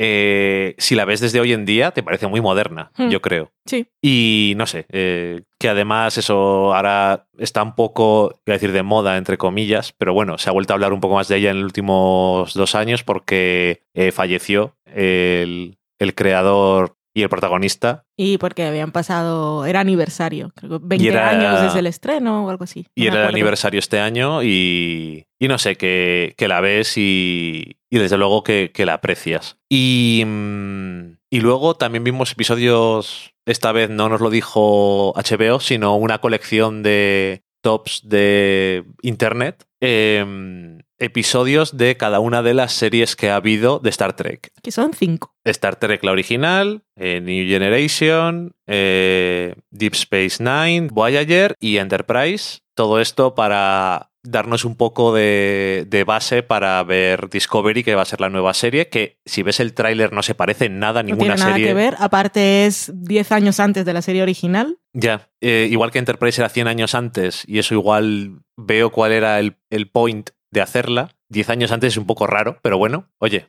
no sé. Eh, la única que no hemos visto en ningún episodio es de la serie animada de Star Trek. Ya. Porque uno de los vídeos de YouTube que vimos nos dijeron que no hacía falta porque era básicamente los, los mismos que lo de la serie original. Sí, que era alguna cosa que no se podía hacer porque no tenían dinero y era Sí. muy cutre. Que salían pues, más eh, habitantes de otros planetas, de otros colores y formas, que para ponerle el prostético a un humano pues quedaba más cutre, aunque a veces lo hacían igual. Y esta serie, que a mí siempre me da la atención, yo no voy a decir que lo que iba a decir. Iba a decir que es la serie No voy a decir lo que iba a decir. más exitosa de sindicación de Estados Unidos. Pero es que hay muchas series, hay muchas series y programas de sindicación que son muy exitosos. Mm. Pero no lo sabemos aquí porque aquí no sabemos lo que es la sindicación. Pero Star Trek es una serie que no tiene cadena para Mm. entendernos y la gente, eh, las cadenas compraban la emisión, por decirlo de alguna forma, pero igual que... Pero eh, sería aquí como si la compraran las autonómicas. Sí, más o menos, Sí. ¿no? Y no todas, algunas o todas. Como si lo comprara Como- la Forta. Que es una cosa que es muy rara porque si lo piensas es como... Obviamente no lo empezarán a hacer porque sí, pero que Que aquí ha habido series de sindicación, lo que pasa es que no tenemos el lenguaje. Pero aquí ha habido muchas series, por ejemplo, Dragon Balls y todas esas cosas no las emitían las autonómicas. Pero eso no es de sindicación porque es una serie que no estaba originalmente creada. Bueno, Es a lo que me refiero. Entiendo a lo que te refieres. vale, vale, vale, vale, vale. Pero yo me Que refiero. aquí no a- la hizo una productora y se la vendió. a las Exactamente, pero que la sensación que da cuando eh, Sí, sí, sí. hablas de lo de. Es que eso, eso ahora tampoco funciona tanto. Porque No. que si no tienes estudio y cadena detrás, Ajá. complicado. Pero el claro, esto eh, surge en los años 60. Hmm. Y que es gracioso porque si lo piensas, que seguro que no es literalmente así, es alguien diciendo, vamos a hacer una serie y luego se la vendemos a alguien. Sí. Es una cosa que no te cabe en la cabeza porque ahora todo el mundo le vendes primero la idea y luego te dan el dinero para Sí. hacerla. Pero todas las series, además de Star Trek, Hmm. son de eso. Star Trek Discovery es de CBS, concretamente de All eh, Access. All Access, y aquí en España y en todos los lugares del mundo que no es Estados Unidos, en Netflix, lo cual me parece muy buena idea por su parte, haber hecho eso. Y aparte tienen todo Star Sí. Trek, Y CBS All Access no tiene todo Star Trek. lo cual es hilarious. Tiene con poquitos episodios de la primera. Ni siquiera la tiene completa. Lamentable. Bueno, y raro, no sé. Pero No bueno. Tiene Netflix. Ya. Pero bueno, que. Em, y nada, eh, yo es que he visto alguna película de Star Trek, no solamente la, la moderna de la trilogía nueva, vi la primera y no vi más, porque tampoco me llamó demasiado la atención. Pero había visto alguna de las viejas, pero no había visto, creo que nada de la serie. Y me parecía que es algo importante de la historia de televisión y de la ficción en general, como para no, no saber absolutamente nada. Mm. Y mira, igual, aunque no tiene nada que ver, pero igual que RuPaul's, lo importante que es la plantilla de Sí. personajes que van a participar. Porque la serie original es la serie original, entonces era muy rompedora, hablaban de cosas con metáfora, a veces no muy sutiles, como, aunque más sutiles que lo que vimos en Mad Men, que había escrito el guion uno de los personajes, que estaban los Nigrons. Em, y entonces, hoy en día, en algunas cosas da- hace gracia, porque es súper cutre, pero además es vieja. Entonces es el doble nivel de cutre, porque ahora lo cutre lo puedes maquillar un poco más.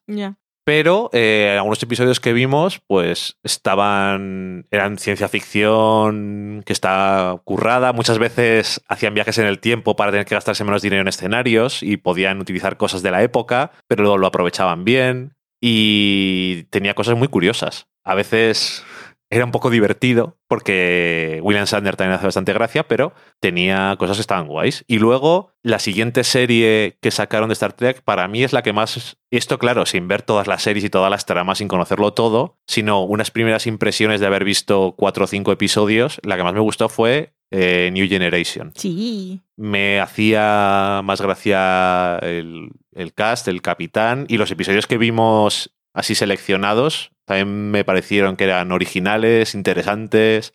No sé, mm, fue la que más gracia me hizo. Porque el capitán de Deep Space Nine, que yo entiendo por qué mucha gente dice que es la que más les gusta, el- la premisa es distinta, no es una nave dando vueltas, sino es una estación, pero el capitán es un poco cansino. El actor, es que no lo sé. Poco cansino. Muy intenso. Las historias, bien, sobre la de. La del flashback. Sí, la del detective. Sí, la premisa de- muy bien. No, el detective no, el escritor Sí, de pero ciencia es ficción. que el, eh, el actor me aburría un poco. Sí, Además y- tenía mucho de, de parlamento. mucho Sí. parlamento, que diría un abuelo, creo. Pero- y, por ejemplo, el episodio eh, en el que tiene una cosa, eh, una trama con el hijo y viajes en el tiempo y... Bueno, no sé si viajes en el tiempo es la palabra correcta, pero podía haberme gustado, me gusta mucho la premisa, pero es que los actores no me parece que tengan Hmm. gracia. No sé, es un poco injusto probablemente. Y las otras, voy ayer también vimos algunos y era otra idea distinta, que tenían que volver a la Tierra y que estaban en Casa Cristo y, y tal. Y la capitana es Red. La capitana es Red de- Orange. De, Orange, que estaba bien. Eh, Enterprise también sufre un poco de que para mí no tiene mucha gracia. En Voyager hay algún personaje que es curioso, el episodio en el que están el médico holograma inteligencia artificial y el medio Borg, medio humano, eh, que se llama, ya no se me olvidado cómo se llama, no me maten los fans de Star Trek, que tiene un nombre bastante curioso que se llamaba 7 de 9 o no sé cómo se dice, pero ese está bastante curioso, me gustó. Y en el que en el futuro encuentran al médico holograma, también me- estaba muy bien. Muy guay. A mí la que más me gustó fue The Next Generation. Y Deita me encantaba. Aparte tenía un gato que yo después, un día por la mañana, me puse a ver todos los episodios en los que salía el gato. Que busqué el primero en el que salía, a ver cuál era la historia y dónde se lo encontraban. Y simplemente un día le pone comida como si hubiese estado ahí todo el tiempo. No te explican de dónde ha salido y el que entra ahí a la habitación lo saluda como si lo hubiésemos visto desde el primer episodio. Hola, ¿qué tal? Sí. Y ahí tenía un, eh, un par de episodios que estaban muy bien. A mí el episodio del, del juicio me encantó. El episodio del juicio estaba muy bien. De cosas de inteligencia artificial. El episodio de eh, la raza con la que no se entienden. Sí. También estaba muy chulo. Y el episodio, yo le llamo el episodio de la flauta. Ok. Para los que sepan cuál es el episodio, los motivos son obvios. Pero ese episodio me pareció súper cruel, Sí. el final. Sí, sí, sí. Y Muy bien, muy bien. está. Eso, que eso, eso me gusta. Y también el de la trama esa que acababa una temporada con cliffhanger y después seguía en el final Ajá, de la tercera, sí, el principio de la lo de los cuarta. Borgs. también está muy bien. Mm, Supongo que fue muy emocionante en la época. Sí, claro. Porque es una cosa que no te, sin haber visto, obviamente, nosotros las tres temporadas completas, pero lo que pasa allí no, no te lo esperas, pero ni loco. Ujú, Sí, y eh, claro, y la gente en ese momento, la gente que fuera muy fan, se quedaría muy catacroker, me imagino. Sin Que además, si le iban a renovar, seguro. ya, que además esta serie fue la que más problemas tuvo porque no era la serie original. Hmm. Y el cast era completamente diferente y era. Habían pasado muchos años, Hmm. pero no era Star Trek original. Hmm. Y entonces le costó un montón que la gente se aficionara. Y, y bueno, yo me imagino que está claro para nosotros, desde nuestra limitada perspectiva, porque llegó a ser una serie que sigue gustando a la gente. Pues por, por eso, porque Jean-Luc Picard es, tiene, tiene carisma de capitán y hay un montón de tramas y de cosas que, que están chulas. Mm. Y, y nada, con eso ya hemos terminado con las series. Que te he dicho que no íbamos a hablar de pelis, antes de decir que hemos visto Guardianes de la Galaxia 2, que si te gustó la 1 yo creo que te tiene que gustar. Y Groot mola mucho. Y para mí nunca habrá suficiente. Y cuando no estaba, yo preguntaba, ¿está Groot? ¿Qué le ha pasado? Yo le explicaba a Valen el otro día, para los que sepáis algo de los Simpson, que eso era como si fuera Pucci, pero bueno,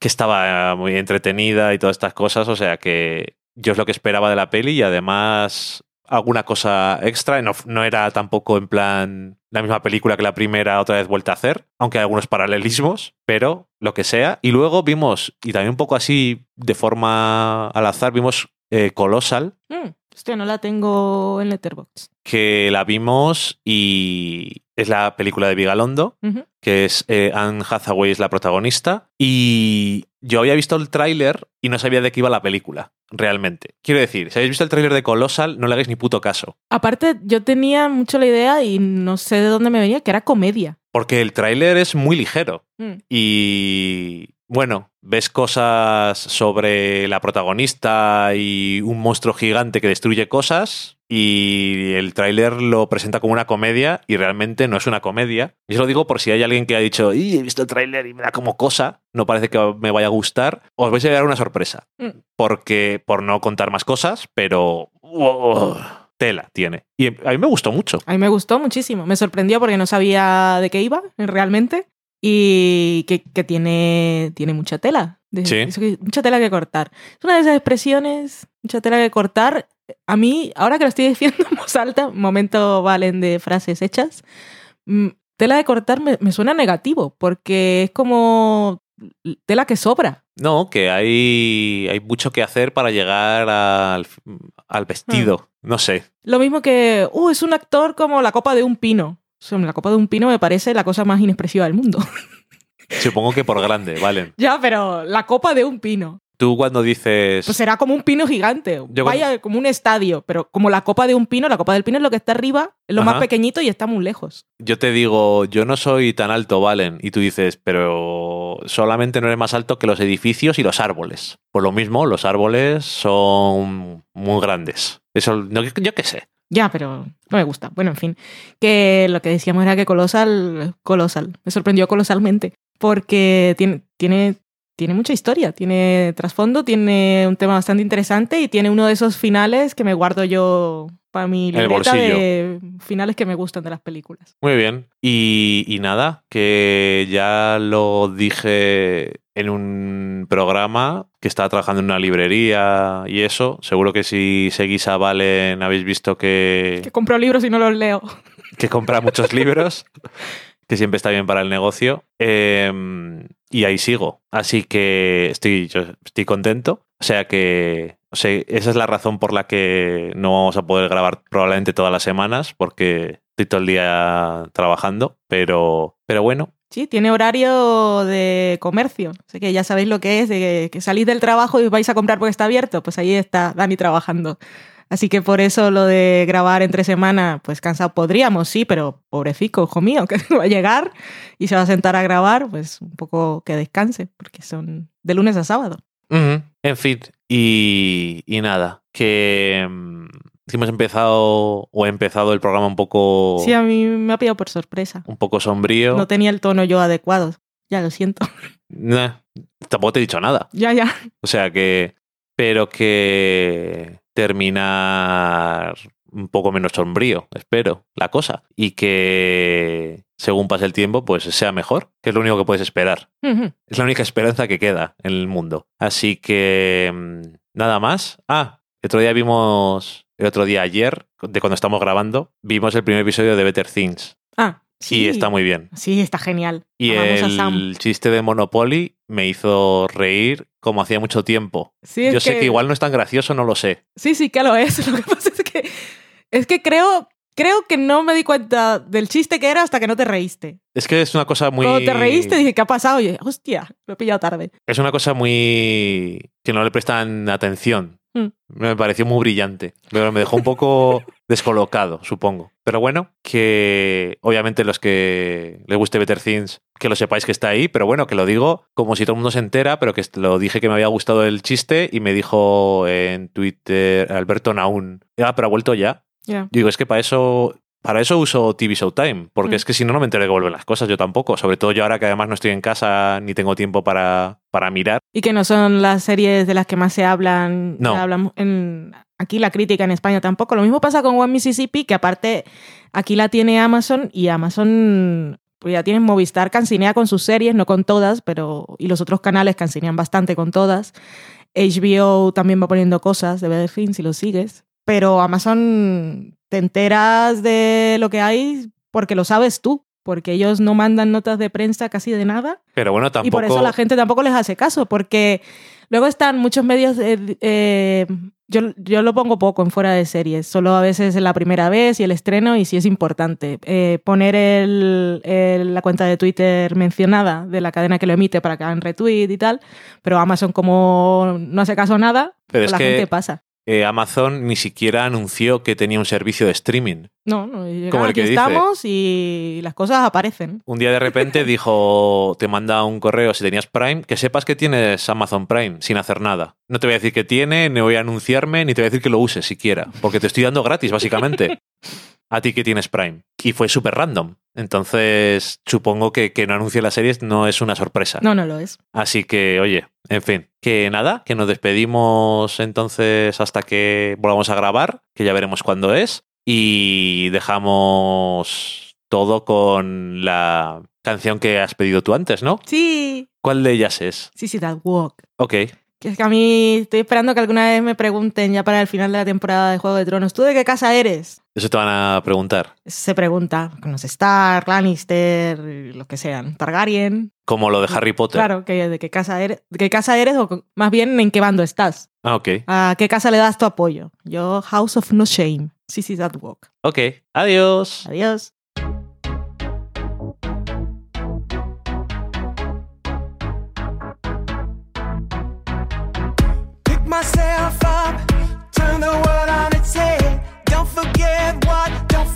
What my mama said. People talking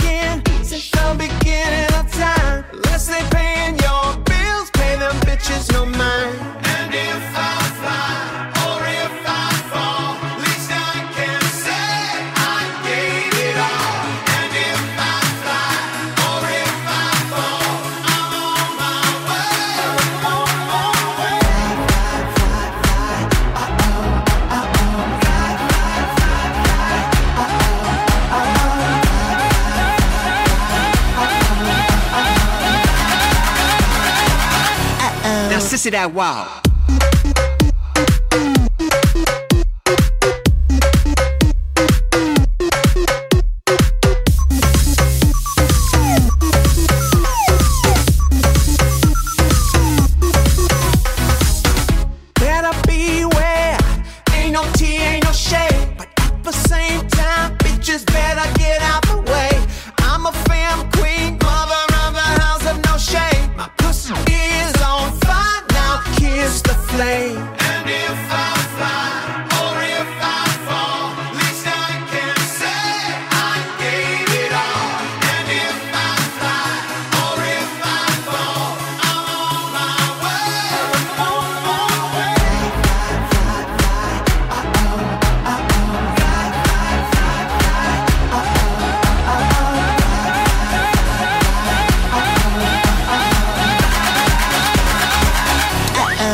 That wow.